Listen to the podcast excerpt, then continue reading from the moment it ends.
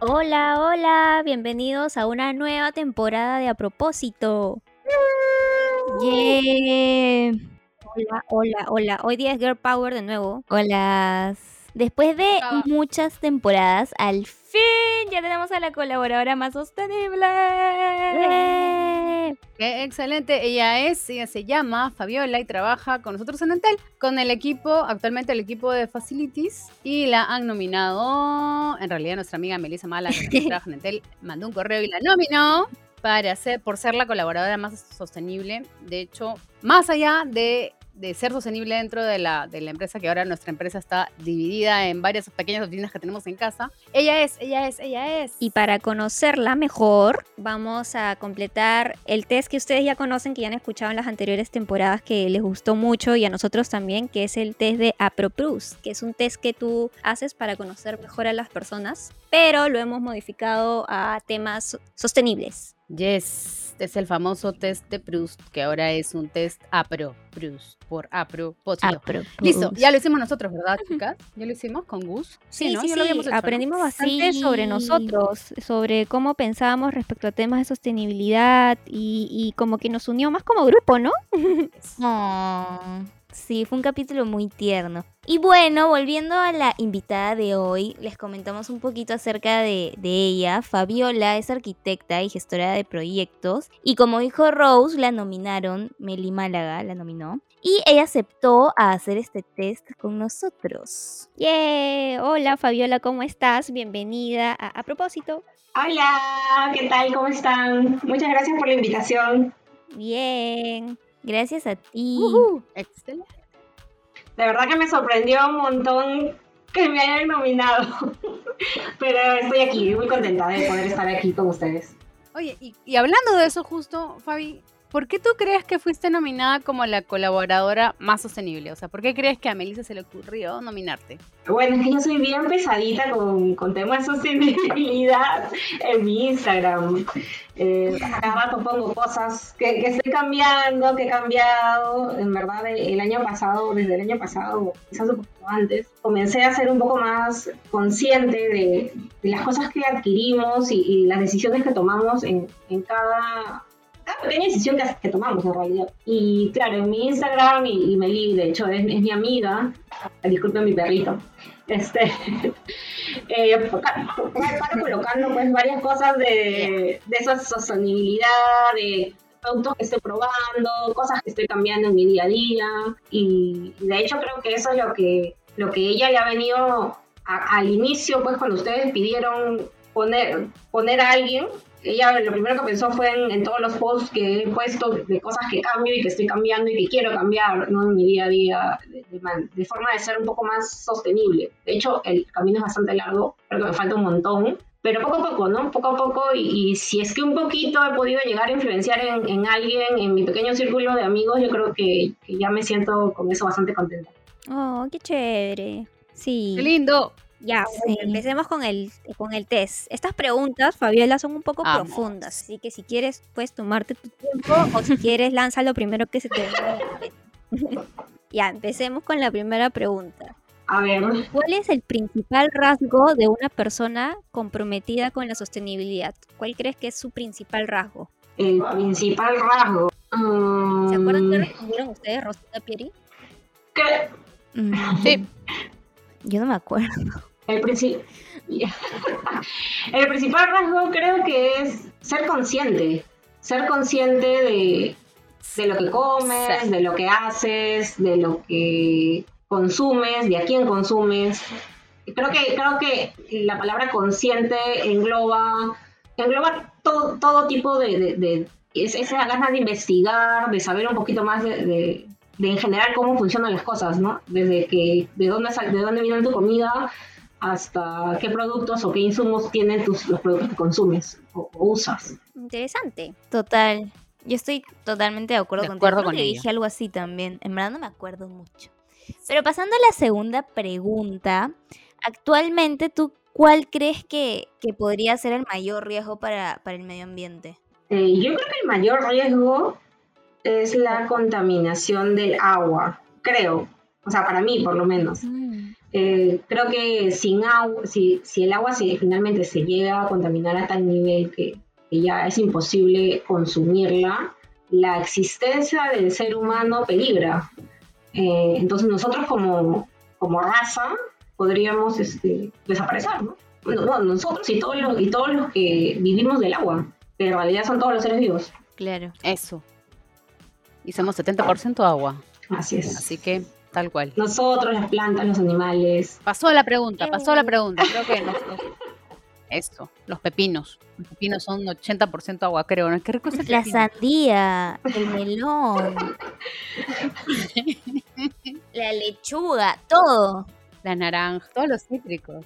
Qué rico. Ya nos dio hambre, señores. Siempre terminamos hablando de comida. Ya, yo tengo, yo tengo algo más facilito ligado a eso. ¿Qué es lo que más valoras de la naturaleza? La capacidad de adaptarse. Creo que la flexibilidad y la capacidad de adaptarse es increíble, ¿no? Eh, Me, me viene a la mente cuando, cuando me preguntas esto, esta, esta zona donde, donde fue una, ¿cómo se llama? Una fábrica de... Aquí es súper famoso.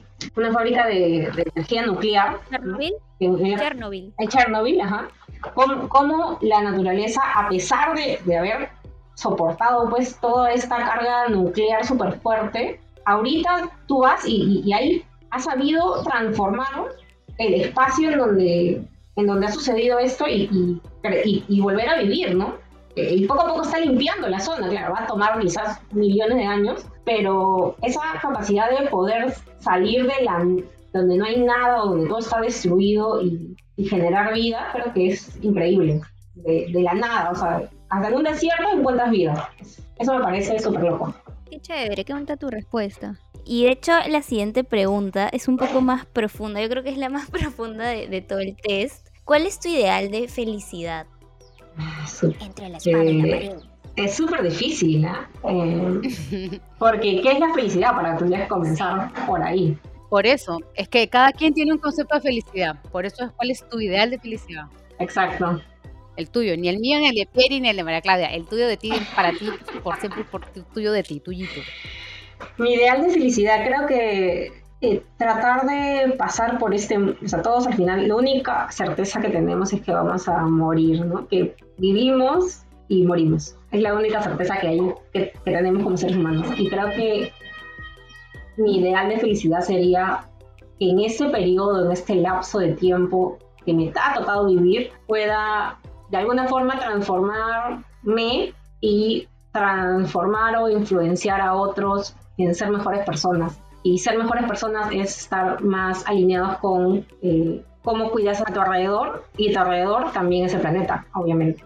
Eso. ¿Cuál consideras que es tu mayor logro en el cuidado del medio ambiente? Es una pregunta muy difícil porque creo que no, no me creo que haya hecho mucho por el medio ambiente hasta, hasta ahora, por lo menos.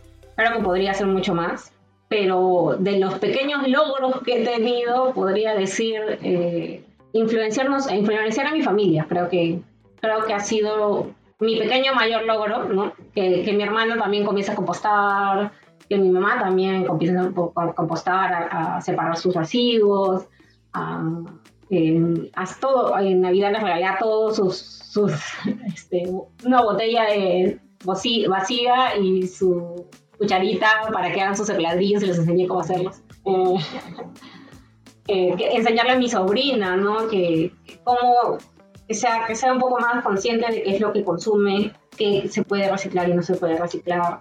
Creo que ese sería como que mi mayor logro, mini logro, porque, o sea, realmente me gustaría decir, ay, no sé, pues he plantado una, una hectárea de árboles, pero no lo he hecho. entonces, eh, pero de, de los mini logros que, que he tenido, sí podría decir que ese, ese para mí es el más importante, por ahora. Bravazo.